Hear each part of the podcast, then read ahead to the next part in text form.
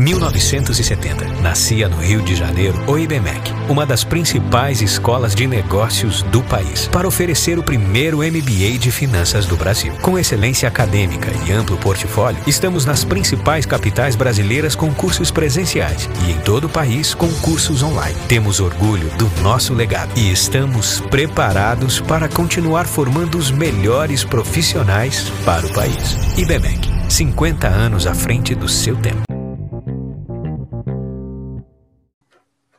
Olá, sejam todas e todos muito bem-vindos a mais um episódio do nosso podcast do Observatório dos Grandes Atores. O terceiro dessa sequência de episódios, espero eu que teremos muito mais. Nesse segundo semestre de 2020, o grupo de estudo, pesquisa e extensão mantido pelo curso de Relações Internacionais do IBMEC de Minas Gerais mantém com alunas e alunos pesquisadores o foco de atenção no país Japão já estudamos outros países em semestres passados e continuaremos estudando, espero eu, muitos outros, semestre por semestre, novos temas. Hoje eu estou recebendo três pesquisadoras, Ana Júlia, Ana Isabela e a Marina, para conversar sobre a situação e a posição do Japão nesse cenário contemporâneo que a gente tem hoje.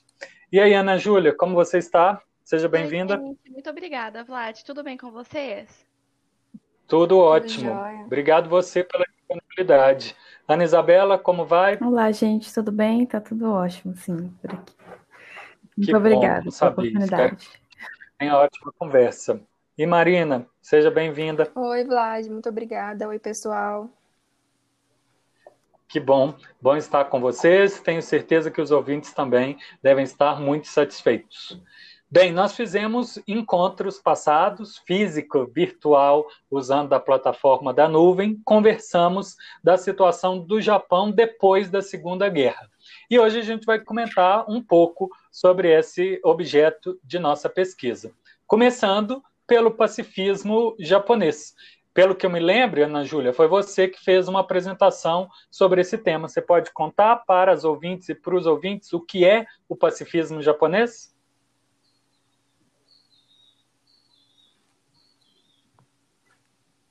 Ana Júlia, você nos ouve?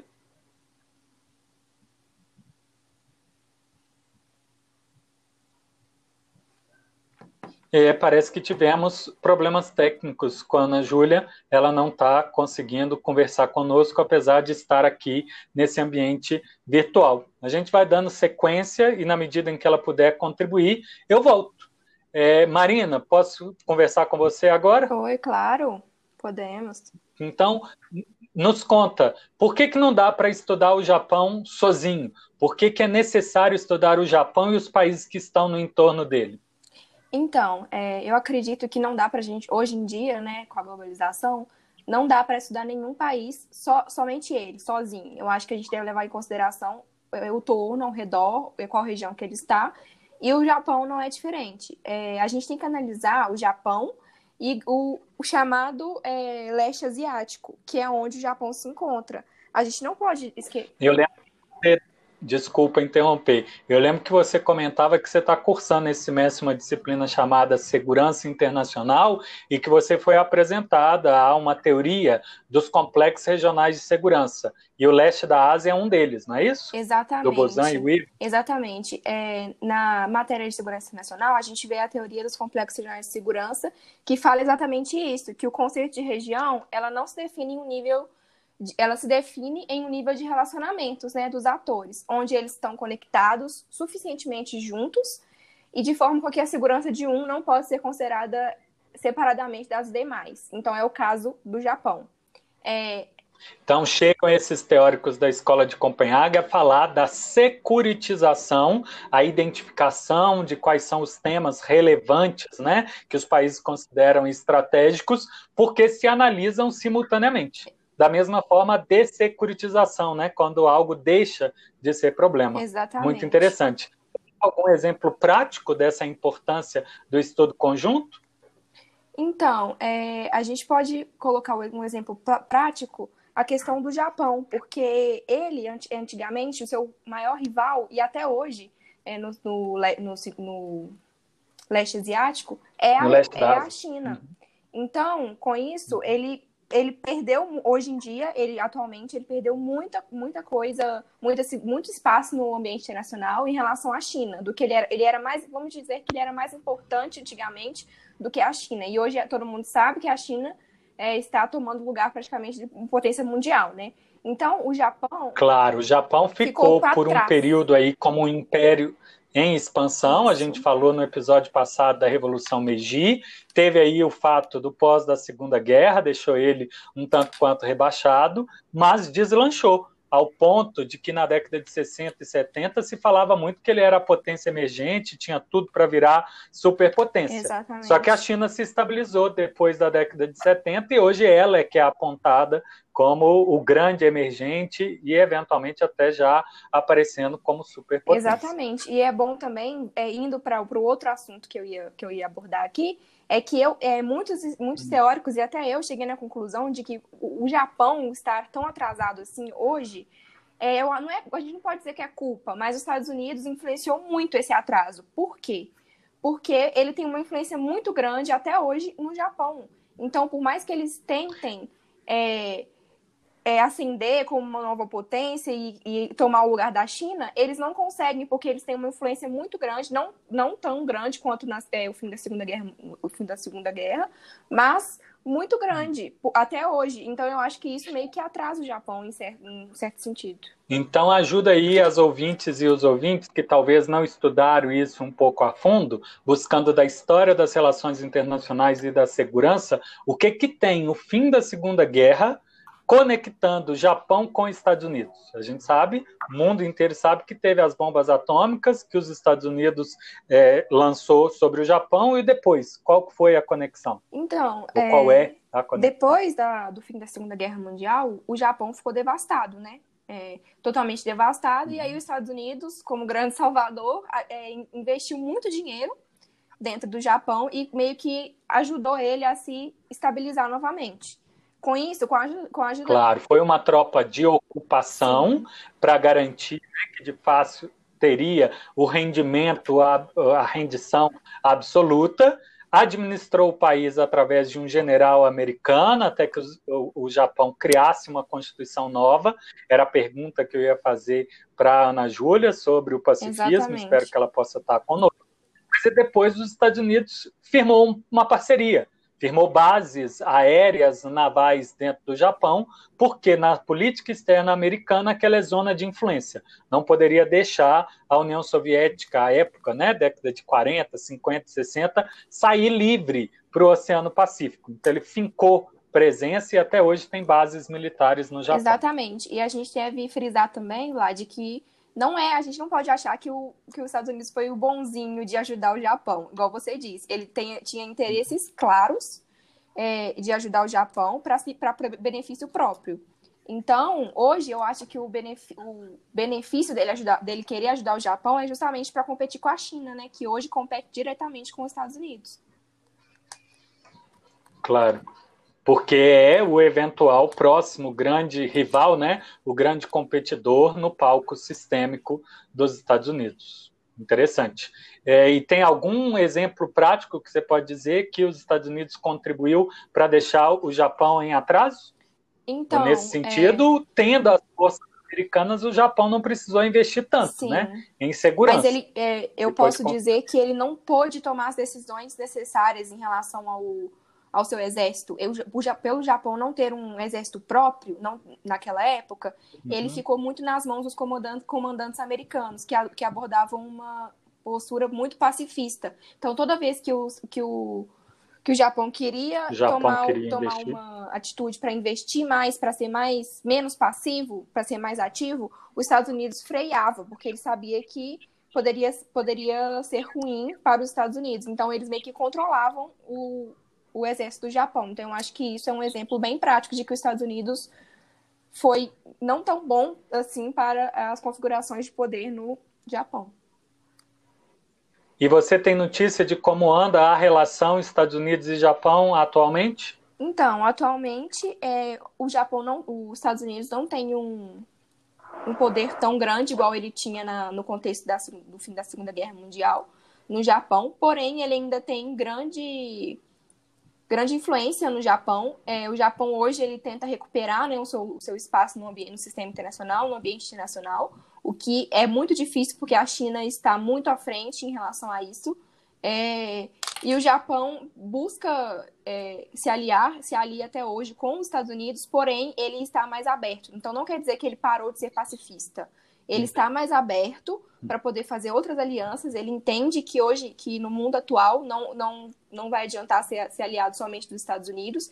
Ele busca outras alianças que até é, deixam, não agradam os Estados Unidos, mas eles buscam fazer isso porque eles sabem que para eles se manterem no sistema internacional, eles precisam fazer outras alianças além dos Estados Unidos. Pois é, eles estão em diferentes palcos de relação, não é só segurança bélica, eles mexem também com a economia, ambos são membros do G7, ambos são membros da OCDE, são parte né, de organizações globais como a ONU, OMC, e nem sempre estão alinhados, nem sempre defendendo o mesmo ponto de vista. Ana Júlia, você conectou de novo conosco? Você nos ouve? Sim, eu tive alguns problemas Será técnicos, que... mas agora eu já consegui conectar. e Espero ah, que eu consiga participar com você. Que bom. Eu pulei e falei com a Marina sobre a situação do Japão com os vizinhos. E ela chegou a comentar de um tema que eu ia te perguntar. E pelo que eu lembro, foi você que fez a apresentação. Você pode explicar para os ouvintes e para os ouvintes o que, que significa o pacifismo japonês? Sim, Que ideia é essa? Qual o significado? Sim, então, depois do, da Segunda Guerra Mundial, o Japão ele adotou uma nova constituição. E uma das características mais importantes dessa nova constituição é o que prevê o artigo 9 que basicamente o Japão ele renunciava o direito a utilizar a guerra é, nas suas relações. Mas a Constituição é igual, não? Já modificaram? Desculpa, Vade, pode repetir a pergunta, porque eu não consegui escutar, deu corte. É, eu disse que até onde eu me lembro, a Constituição do Japão ainda não foi modificada. Pode até ter projeto e discussões sérias, mas segue com essa renúncia. Exato. Uh, vários políticos. Eu acho que a Ana Júlia pode estar com um problema de conexão de novo. Então, ela está nos contando que o pacifismo é reflexo da Constituição japonesa, que há ali uma clara e franca renúncia ao emprego do uso da força nas relações internacionais. Ela tem sido criticada. Eu lembro que durante as nossas apresentações nós falamos em especial depois de uma série de atentados terroristas que o Japão sofreu na década de 90, depois do 11 de setembro, a pressão do terrorismo internacional e agora, como a Marina chegou a nos contar, com a emergência da China, também tem ali bastante pressão para que o Japão seja mais ativo, seja mais atento às ameaças internacionais. Na sequência que a Ana Júlia puder conversar conosco, ela volta a falar sobre esse tema. Mas eu vou introduzir, vou chamar a Ana Isabela na conversa, que ela está aí interagindo pouco, e eu acho que pode contribuir. Mudar de tema, depois Segunda Guerra, mas falar de economia, Isso, ser a pessoa mais adequada Isabela, o que, que você pode então, nos contar? Estão conversando, né, falando sobre a China, o quanto que ela tem ficado né, mais forte, tem ganhado mais, mais força mesmo em relação ao Japão. Inclusive isso, né, grande parte também economicamente, né, principalmente, é, porque ela tomou o lugar do Japão nos últimos anos e, e agora é a segunda maior potência como a segunda principal Isso. economia, né? Como uma liderança tecnológica, Isso. liderança na região e no Isso, mundo. O Japão foi para a terceira e ainda por ser alguns estudos, né, nesse campo das RI também, que prevê que a Índia vai conseguir também passar o Japão, e o Japão pode ir para o quarto lugar, assim, da, da, sendo a quarta maior economia mundial. É, eles têm aí uma transição demográfica uhum. bem diferente, né? Enquanto a do Japão é declinante, China e Índia seguem na ascendência. Isso. É, mas basicamente. E ah, como os impactos da Segunda Guerra? Então, é, então, como a gente é, sabe, a, a Marina também comentou, né? O Japão ele ficou devastado depois da Segunda Guerra Mundial e justamente essa ocupação americana que ajudou o Japão a se reerguer e mudar toda a, estrutura, né, de investimentos e, e criar mesmo um novo molde para a economia do Japão. E foi justamente o que deu esse, esse poder todo para ele durante essas, essas últimas décadas. Mas basicamente Claro, ele teve apoio direto dos Estados Unidos, não podemos esquecer do Plano Marshall, mas teve apoio também da comunidade internacional com a criação do BIRD, né? E a coordenação da presença americana permitiu o Japão se reinventar. E como que ele se reergueu? Quais foram os principais pontos é, que o Japão se consolidou forte na então. economia? Então, no passado ou hoje? O que você puder okay. nos contar. É, então, tipo assim, basicamente essa ocupação americana, né, até o fato de ter indo, como, como você comentou, Vlad, das bases militares lá, mas eles tinham um grande objetivo de fazer uma transição, né, do Japão para que fosse um país aliado aos interesses americanos, né, na Ásia, que fosse realmente um, um aliado, um parceiro ali.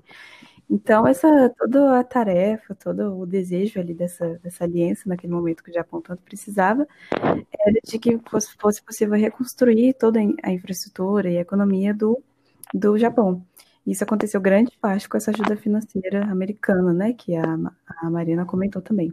Uhum. É, então, basicamente, o Japão, né, ele foi obrigado a se render teve algumas táticas ali, né, para fazer isso, tirar a culpabilidade também do, do Império, do, do Imperador Hirohito, mas isso, assim, não, acho que não vem ao caso. Agora falando só sobre essa parte mais, mais econômica. É, mas, basicamente, os Estados Unidos agiu nesse intervencionismo do governo mesmo, através do Ministério, principalmente do Ministério da, do Comércio e da Indústria, e aí foram adotadas políticas de, de controle mais rigoroso, populacional, é, uma prioridade de investimento em educação, ao domínio de tecnologia e produção voltada à exportação e à eficiência do, do, do Japão, no caso. Interessante. Então, ciente né, das limitações, não só de é, consumidor, mas a oportunidade de se aproveitar do ambiente do liberalismo, da liberalização comercial das décadas 60, 70, 80 em diante, ele com profissionais né, altamente qualificados, com desenvolvimento de tecnologia, pode se aproveitar disso. Você pode citar alguns setores econômicos, eu sei que a parte de é, veículos, o Japão virou um grande exportador para os Estados Unidos, gerou até problemas internos, até na eleição de 2016, né, a, a indústria americana perdendo espaço para a indústria internacional, o Japão uma delas é forte, a Toyota, mas tem outros setores. Isso, né? Basicamente o setor da, da de tecnologia mesmo, né? De, de, exportação de peças de veículos. Mas aí, justamente essas medidas que o Japão foi, foi tomando ajudou, né? Esse, esse, essa recuperação dele. Né? Essa, eles investiram bastante no setor privado, no caso, construção de sindicato, é, bastante coalizão de empresas, e, e junto, juntamente também a isso. Cresce né? Cresceu as empresas, mas cresceram também os japoneses e puderam investir neles mesmos, puderam investir em educação dos filhos, puderam eles virar sócios de novas empresas, fazendo com que a roda fosse efetiva.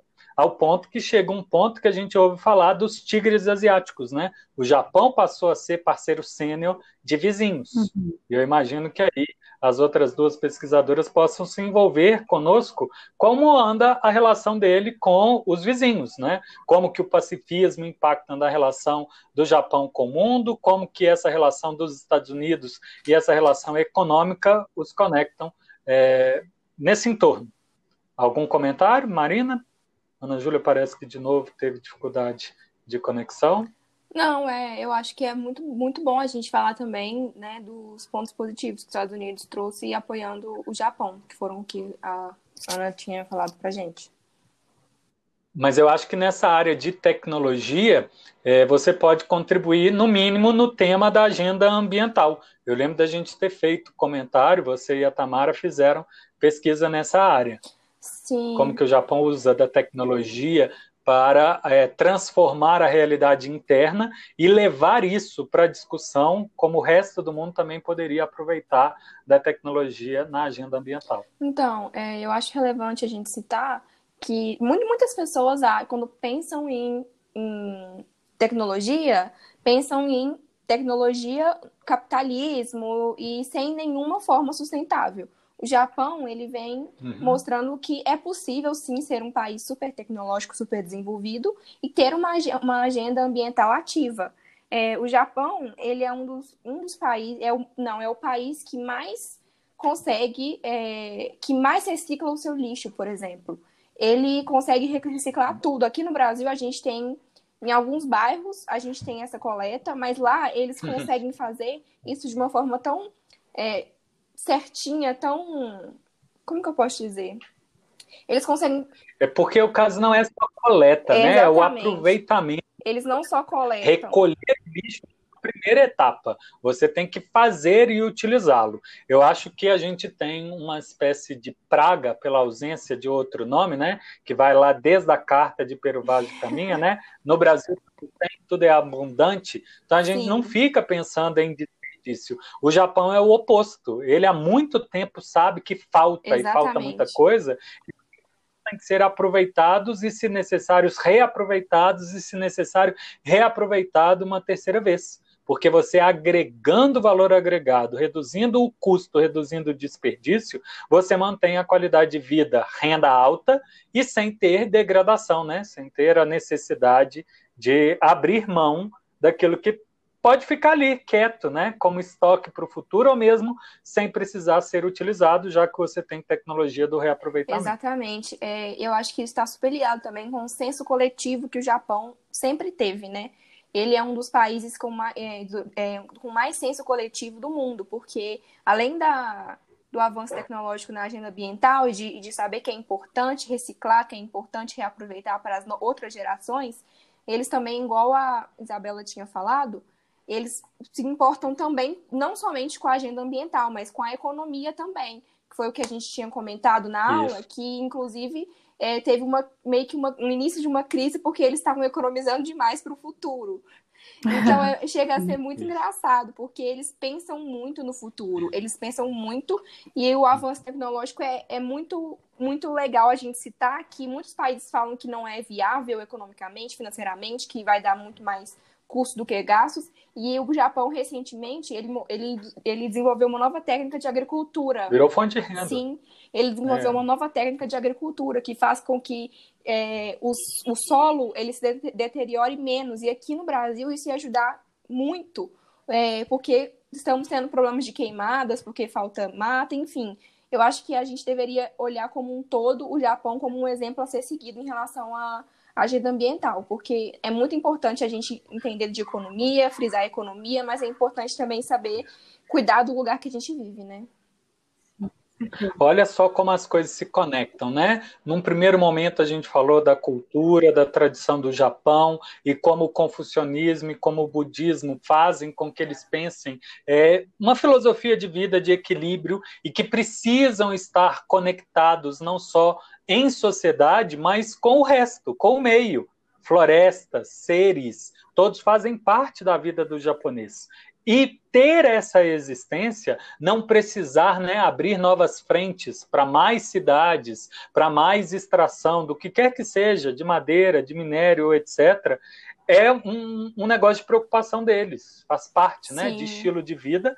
E como você está comentando agora, eles mostraram que isso é economicamente benéfico você tem como aproveitar do, da poupança, investir, investir em tecnologia, aumentar a nova renda, sem precisar abrir essas novas frentes, em especial com essa expressão legítima né, de degradação, ao ponto de não retorno.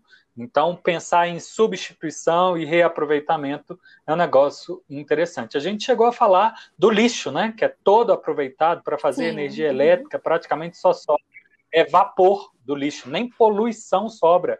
Eles aproveitam a fuligem do, do da queima do lixo para né? depois fazer para colocar vai, junto do asfalto para fazer. Desculpa interromper. É porque muita, eu, eu escuto muita Não, gente falando, ai, ah, porque o Japão faz isso porque ele é rico, porque o Japão faz isso porque ele tem recursos. Só que não, gente, não é assim, sabe? É, tem, existem tantos recursos que a gente pode reutilizar para a gente poder fazer o que o Japão faz, pode tomar como exemplo, eles já começaram, a gente só tem que continuar. Eles, a, a parte mais difícil eles já fizeram. Tem que só criar ideias. E né? o caso é esse: eles são ricos porque eles não desperdiçam a riqueza Exatamente. que tem. Aquilo que já foi usado, mas que ainda tem valor, não deve ser jogado no lixo, deve ser aproveitado. E o dinheiro que você tem, você gasta com outra Exatamente. coisa. Exatamente. Aí, falando como uma relacionadora internacional já, que usando termos assim, uhum. é, é, o bem, é o, a tragédia dos comuns, né? É aquilo de, do, de países que tem tão pouco, igual o Japão, tem muita população e tem tão uhum. poucos recursos, transformaram os recursos em milhares de outros recursos, e o Brasil, com tantos recursos, não é não está sendo capaz de fazer isso, né? Até, até só interrompendo aqui um pouquinho, a gente está falando sobre isso, né? E também não é questão assim, ah, só porque é um país rico, né? Na minha opinião, eu também acho que é questão do país saber em quais setores investir, como investir esse dinheiro, né? Porque o, o, Japão é muito carente também de matéria-prima, mas ele consegue ele fazer uma, uma balança favorável, né? Ele consegue reduzir gastos com importação e, e também investir no, na, na exportação, então eles criam, conseguem criar uma balança é, favorável mesmo, que, que, o país consiga tanto é, o que ele vendeu, o que ele tem de acesso, o que ele sabe fazer de acesso, mas também consegue importar a baixo Sim. custo é, matéria-prima e coisas que a população precisa, né? Então acho que também é uma questão do país ter um plano ali mesmo sobre no como investir, como executar essa, né? Cada país tem sim uma, uma balança, então precisa ser, ser mais investido, mais estudado essa, essa parte, eu, eu acredito, assim. E já que a gente está falando de teoria, né, ou de conceito de relações internacionais, como é que o Japão pode estar tá explorando isso como soft power, como sendo um elemento que ele interage perante os outros atores do sistema?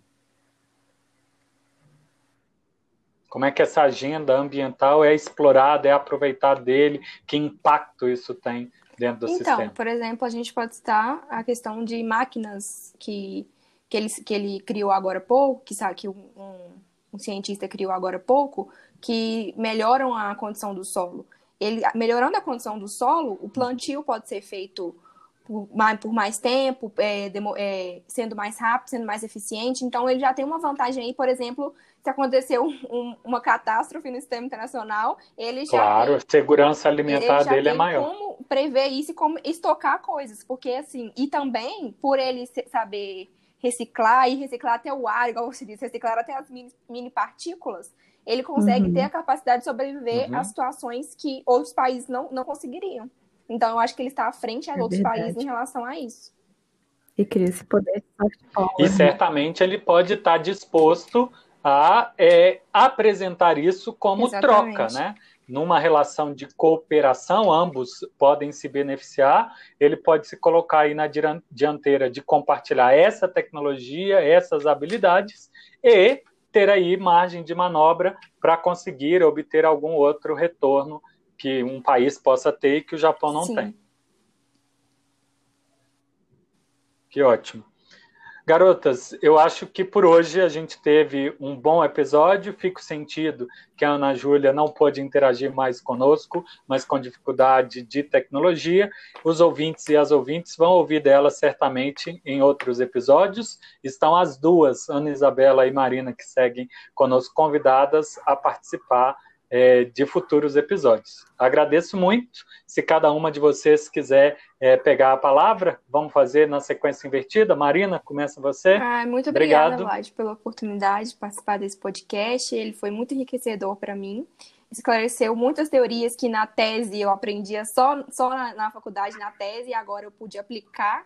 Então, eu agradeço muito pela oportunidade. Que bom. Ana Isabela, muito obrigado Muito obrigada, também. Vlad. Também acho muito interessante a questão do podcast, do grupo mesmo, né? Trazer mais para a prática essa, essa questão de, de, pesquisa, de debate, também trazer para os nossos ouvintes, né? Um pouco mais do mundo da, das relações internacionais, inteirar mais as pessoas sobre assuntos que às vezes ela não tem tanta facilidade de alcançar.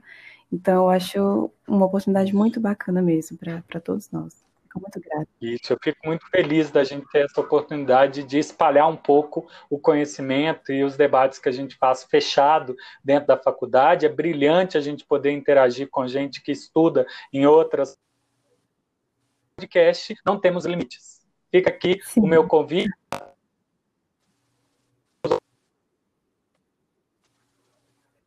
Nos seguir tá também tá no Instagram, Observatório dos Grandes Atores, ou olhar e Vlad, a sua, a sua fala tá, tá cortando. Isso, tá, tá tendo um pouquinho de interferência. A gente não ouviu o que você falou, Vlad, a sua fala tava cortando. Isso, deu uma, uma oh, interferência. Mas foi só os vocês e agradecer só o finalzinho, Isso, era só, só convidando para quem quiser continuar nos acompanhando pelo podcast, mas também pelo Instagram. Nós temos uma página, OGA IBMEC, Observatório dos Grandes Atores, se pesquisar por nome, vai aparecer, vai curtir as nossas postagens, os nossos stories e interagir. Quem sabe mandando uhum. perguntas, mandando temas, para no podcast a gente também lidar. É, Muito obrigado. É, aguardo todas e todos no próximo evento. Muito abraço. obrigada. Ótimo. Um abraço, gente. Tchau, tchau. Abraço, tchau. Tchau. Com inovação no DNA e amplo portfólio educacional, o IBMEC tem orgulho do legado que deixou para o Brasil. E há meio século, continua formando os melhores profissionais para o país. IBMEC, 50 anos à frente do seu tempo.